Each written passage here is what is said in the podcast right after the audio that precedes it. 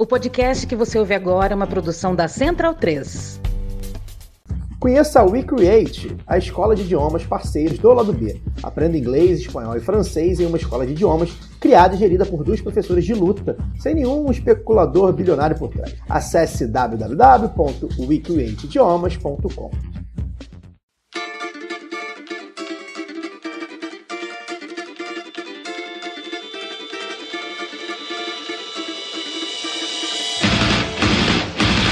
Olá, ouvintes da Central 3. Sejam bem-vindos. Eu sou Fernanda Castro e esse é o seu Lado B Notícias, o semanário de notícias do lado B do Rio, com temas que precisam de uma atenção maior, mas de forma mais objetiva. Para ouvir o formato tradicional de debates e entrevistas, continuem ligados no nosso programa de sexta. No programa dessa semana, a articulação das mulheres indígenas para aldear política e na sua coluna, Giovana Zucato fala sobre a crise política no Peru. Compre a sua camisa Do Lado de Cá Não Tem Caô, vendida pela Zeta Nossa em parceria com Lado B em www.zetanossa.com.br. Você também tem 15% de desconto nas compras com o cupom Lado B15.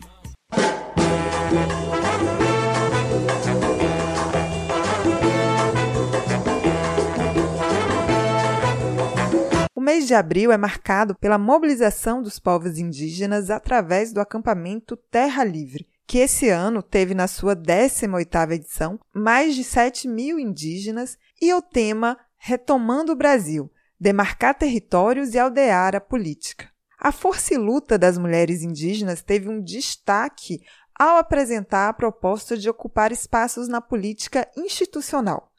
Para falar sobre aldear política pelas mulheres indígenas, eu converso com Thelma Taurepang.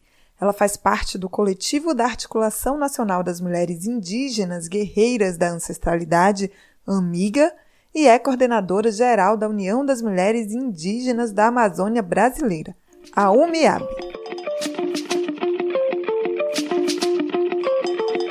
Bem-vinda, Thelma.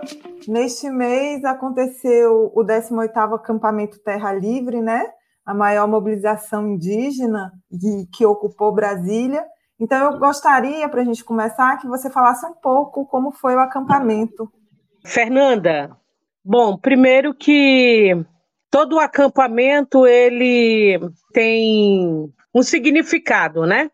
Para nós, povos indígenas, o 18º acampamento sempre para nós é de luta e resistência, principalmente para nós mulheres indígenas que saímos dos nossos territórios e chegamos até aquele lugar aonde é um lugar desconfortável para nós. Foram dias de luta ali dentro, foram três é, caminhada até a frente das esplanadas do ministério, para levar a nossa reivindicação e a voz dos povos indígenas. E para nós, mulheres indígenas, é um desafio estarmos ali naquele espaço aonde é tão desconfortável para nós estarmos. Alimentação, a dormida, como nós tomamos banhos, invade a nossa privacidade. Então, é sempre um desafio para nós estarmos em um acampamento. Durante o acampamento, teve um dia que foi dedicado às mulheres indígenas, né? Que teve o tema Nossas Vozes Ancestrais Retomando o Brasil, demarcar territórios e aldear política. Aí eu queria que você falasse para a gente como é que as mulheres indígenas têm se organizado, qual tem sido a luta de vocês, como é que foi isso lá no acampamento? Para nós foi um avanço é, lidar e ter que lidar com essa situação de aldear a política, né? Porque é uma necessidade que hoje nós sentimos. Então, a amiga, né, eu quero falar aqui como amiga, como MIAB, que traz esse olhar da política para dentro dos nossos territórios. Como que nós iremos hoje criar estratégia? Então, essa foi uma estratégia. No dia 8, nós tivemos uma plenária, onde as candidatas que vão sair de dentro dos seus territórios para uma caravana onde irão andar é, os estados, as capitais, para levar mais a voz das mulheres indígenas na participação direta na política. Então, assim, para nós é um desafio. E nós, no dia 8, colocamos ali na plenária vários assuntos que podem sim, é, com a força da ancestralidade, com a força daquelas que nos antecederam, aldear a política, levar uma caravana nos estados, fortalecer a luta e a voz das mulheres indígenas a partir da aldeia, porque é da aldeia que nós, mulheres indígenas, traçamos estratégia para que o mundo ouça as nossas vozes. E agora nossas vozes também precisam ser ecoadas dentro do parlamento, assim, no sentido de Brasil, um parlamento que sempre faz PLs, PEC contra os povos indígenas. Então hoje as mulheres faz uma retomada e falam que nós precisamos ter vozes dentro de um Congresso Nacional. Thelma, esse é um, um novo caminho, né, para vocês mulheres, né, estar na política partidária. Isso, porque nós não temos partido, nós temos uma bandeira de luta, nós temos que ter estratégia de fato para que nós consigamos avançar nessa questão da política partidária. Com esse cenário que a gente vive, né, com esse governo, como você acabou de colocar, que tem muitos PLs que agem diretamente contra vocês, povos indígenas. Isso. A estratégia e, e eu, pode falar. E eu digo assim, Fernanda, que nós nunca tivemos um presidente que olhasse de fato para nós, né? Que sempre foi na pressão. O único presidente que demarcou as nossas terras foi Fernando Collor, que foi algumas pressões, mas não foi como uma pressão como Dilma, como o próprio Lula, como o próprio é, Bolsonaro hoje. E digo assim, que também foi o único presidente que não mentiu em toda a sua campanha. Quando ele disse que não ia demarcar um milímetro, ele não nos enganou. As pessoas se enganaram achando que ele não faria o que ele fez ou o que ele está fazendo, né? E nós precisamos mudar essa bancada, porque essa bancada que está aí de quinhentos e tantos deputados federais, cento e poucos senadores, eles trazem para nós do que precisamos fazer para que nós possamos atravessar 2022 com estratégia. E essa é uma das estratégias que nós, mulheres indígenas, iremos de fato ocupar e aldear o Congresso Nacional. Vocês vão aldear o Congresso, vocês querem lançar as candidatas, né? Mais ou menos quantas candidatas? Como é que vocês estão fazendo isso? É por território? É, no dia lá se apresentou em torno de umas 10 candidatas, né? Mas eu acredito que vai ter mais. E a estratégia é de nós darmos voz, né?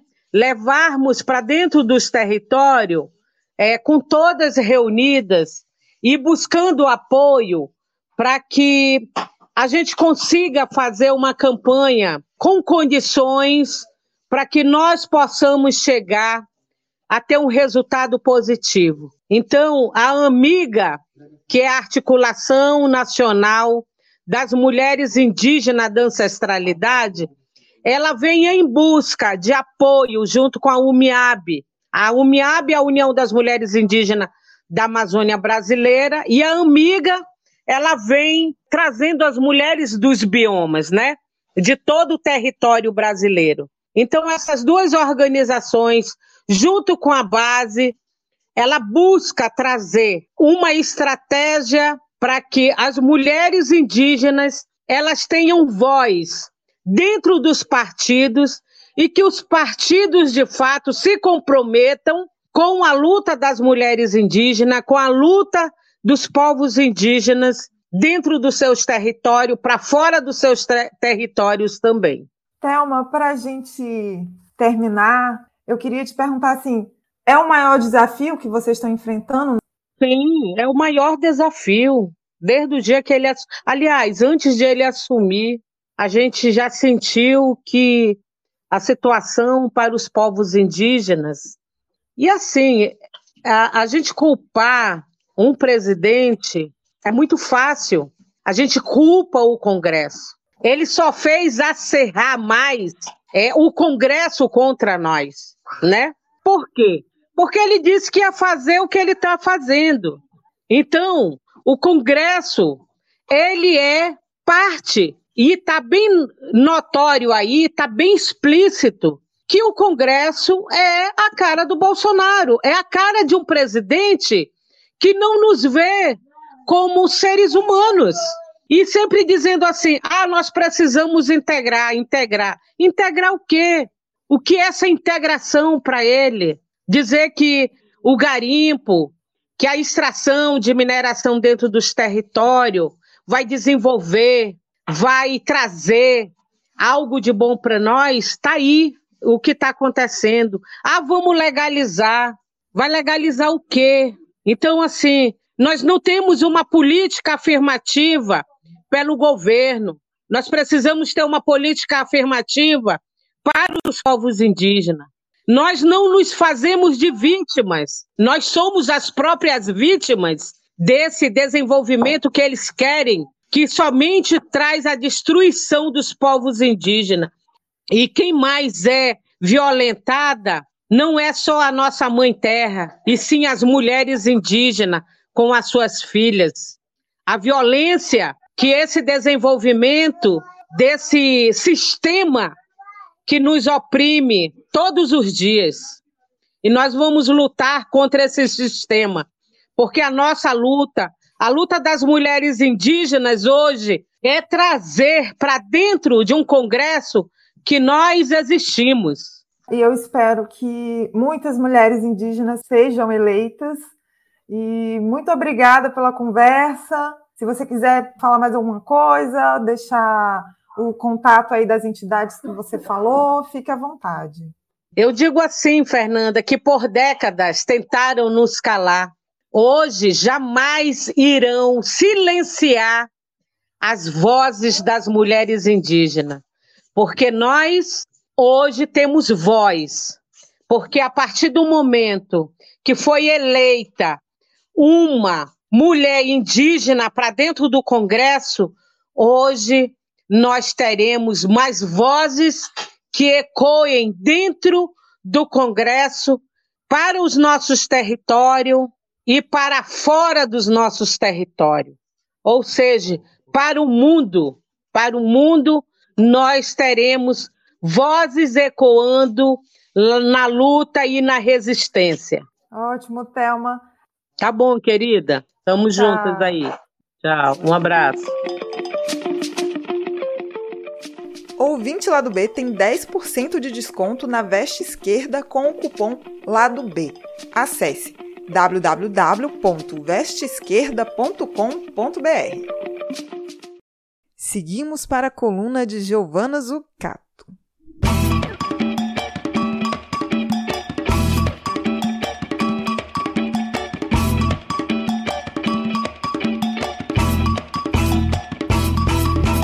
Fala pessoal! Na coluna de hoje a gente vai conversar sobre um tema que quem acompanha a América Latina já deve ter tentado entender o que está pegando e falhado miseravelmente, que é a eterna crise política no Peru. Para falar sobre esse tema, eu convidei o meu colega Jefferson Nascimento, que é doutorando em ciência política no IESP da UERJ, pesquisador do NetSal e do Observatório Político Sul-Americano da UERJ também, Inclusive, eu já convido vocês para seguirem o Netsal e o OPSA lá no Twitter, que vocês vão ter bastante material sobre a América Latina de pesquisadores super qualificados. Oi, Jefferson, o que, que tu pode contar para a gente sobre a crise política no Peru? Como é que a gente entende o que está acontecendo lá? Bom, primeiramente gostaria de agradecer o convite. Eu acho que para a gente entender a crise peruana atual é preciso voltar primeiramente a um momento histórico do Peru que foi bastante marcante, que foi a ditadura do Alberto Fujimori nos anos 90. Naquele momento que se criou uma constituição que pregava um capitalismo autoritário. E a partir dela, a lógica neoliberal, ela passa a se espraiar de forma muito intensa na sociedade peruana, se comparado, por exemplo, até mesmo com outras sociedades é, latino-americanas. Então, por exemplo, os direitos empresariais eles acabam por prevalecer muitas vezes sobre os direitos sociais. Isso, por um lado, essas reformas econômicas da ditadura, se por um lado propiciaram um crescimento econômico sustentado, até mesmo depois de anos do fim da ditadura, e também um controle inflacionário, por outro, é, havia percepção de que esse crescimento econômico, né, os ganhos desse crescimento econômico ficavam muito restritos às elites e grande parte da população trabalhadora permanecia na informalidade, que acontece até hoje. Né? Mais de 70% da população peruana sobrevive da informalidade todo esse cenário gerou um, um, grande descrédito em relação às instituições políticas, já que se pensava que era possível sobreviver ou ascender socialmente, ainda que de forma mínima, sem elas. Né? E de que o grande problema é, da sociedade peruana era a elite política corrupta. Né? Então se criou toda uma cruzada moral contra a corrupção um debate que é, até hoje é muito centrado na moralidade, na ideia de que é preciso limpar a sociedade, enfim, dos políticos corruptos, dos políticos maus, sem um debate mais amplo sobre questões institucionais que pudessem levar a controlar né, que pudessem criar um sistema de controle sobre os políticos corruptos. E a Lava Jato, mais recentemente, teve um papel muito grande no sentido de intensificar essa cruzada moral contra a corrupção. Disso resulta que quase todos os presidentes eleitos no Peru desde a ditadura foram implicados em casos de corrupção. Nos últimos cinco anos, o Peru já teve cinco presidentes diferentes. Né, o que percebe que é uma crise que é muito anterior ao governo Castillo, que vem se intensificando, obviamente, com os últimos fatos.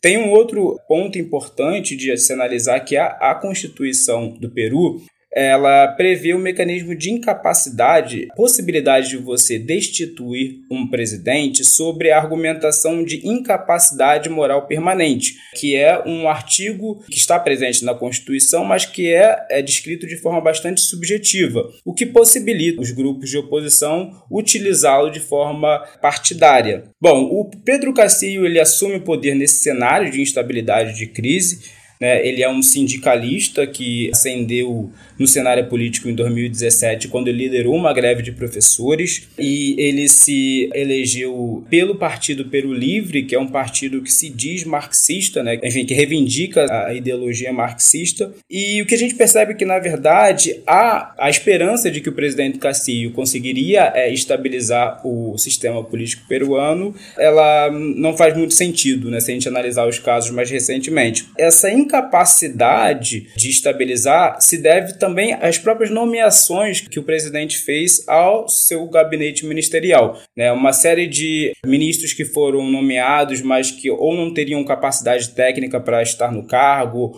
ou que estavam implicados também em casos de corrupção. Né? E não à toa, o presidente, nesse momento, já nomeou quatro gabinetes ministeriais diferentes em pouco mais de oito meses de governo. Por outro lado, há também uma estratégia da oposição de desestabilizar o governo constantemente e de se negar ao diálogo, acreditando na ideia de que o caos, né, de que quanto pior, melhor. Basicamente, essa estratégia que vem tomando a direita fujimorista mais radical, que é maioria no Congresso. Bom, aquela estabilidade macroeconômica né, que foi alcançada com, com a ditadura de Fujimori, ela já não existe mais. A pandemia e a guerra na Ucrânia colocaram em xeque todo esse cenário de estabilidade estabilidade macroeconômica que se construiu, né? E mais recentemente houve uma, uma greve dos, talvez o maior ciclo de protestos que houve contra o governo eh, Castillo, que foi dos caminhoneiros, em que a principal pauta, a principal contestação era o aumento da inflação propiciado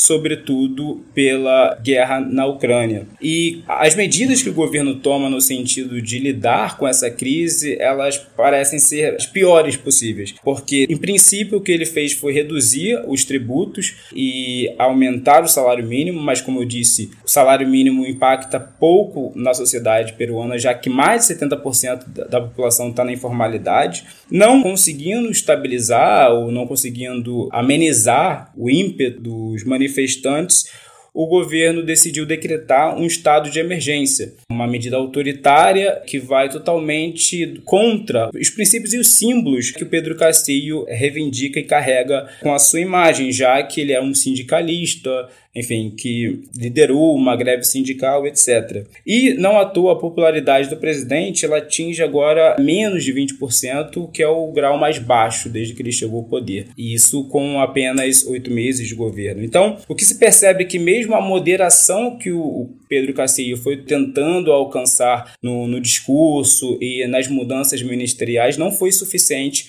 para a oposição tentar desestabilizar o governo e removê-lo do cargo. E é importante pensar que essa descrença no sistema político tem muito a ver com o fujimorismo. Primeiro, pela, como eu já disse, os atos de corrupção que, enfim, foram escancarados ao longo da ditadura. E mais recentemente, na última eleição, a Keiko Fujimori, que é filha do ex-ditador e que é a principal representante desse, enfim, dessa força política, ela perdeu a eleição com uma margem de diferença de apenas 0,4%. E ela contestou os resultados das eleições, pondo em xeque toda a legitimidade do sistema político e ainda mobilizou suas bases nas ruas para que pudesse reverter o resultado. Então, de uma certa forma, a gente percebe que a Keiko Fujimori, também envolvida em casos de corrupção, ela vem perdendo força, sua imagem vem sendo manchada por todos esses atos antidemocráticos, é por esses envolvimentos em casos de corrupção. Mas se a gente for analisar o Congresso, na verdade, o Fujimorismo ainda continua muito forte. Né? Os três partidos que compõem essa direita mais radical, que são Força Popular, o Avança País, o Renovação Popular, vêm impondo uma série de desafios ao governo e impedindo o diálogo impedindo a aprovação de uma série de medidas de interesse da sociedade. Além de ocupar a presidência do Congresso, também ocupam comissões importantes. Bom, para terminar, eu gostaria só de falar do próprio Alberto Fujimori, né? Ele acabou, ele está preso por condenação e violação de Direitos Humanos e recentemente o Tribunal Constitucional do Peru aprovou a sua liberação da prisão por questões de saúde e também ele já está bastante velho, né, bastante idoso. Mas essa decisão ela foi anulada pela Corte Interamericana de Direitos Humanos, que alega que em casos de violação de direitos humanos, como foi eh, foram as denúncias, como foi eh, os motivos da condenação do ex-ditador, essa pena não poderia ser diminuída. Então, a decisão do Tribunal Constitucional peruano de liberar, de soltar o ex-ditador, ela foi anulada até o momento. Considere se tornar um apoiador do lado B na Aurelo, a primeira e única plataforma que remunera os podcasters a cada play. Você pode nos apoiar a partir de R$ reais, com direito a conteúdo exclusivo e participação em sorteios. Se você já é apoiador pelo Padrim ou pelo PicPay, considere se migrar para a Aurelo. Por enquanto, a Aurelo só aceita cartão de crédito, beleza? Saia da caixinha, teste a Aurelo e ajude ainda mais o lado B. Para quem não pode ou não quer ajudar financeiramente de maneira mensal, mas quer pingar um trocadinho no lado B de vez em quando, pode fazer o Pix para lado B do Rio.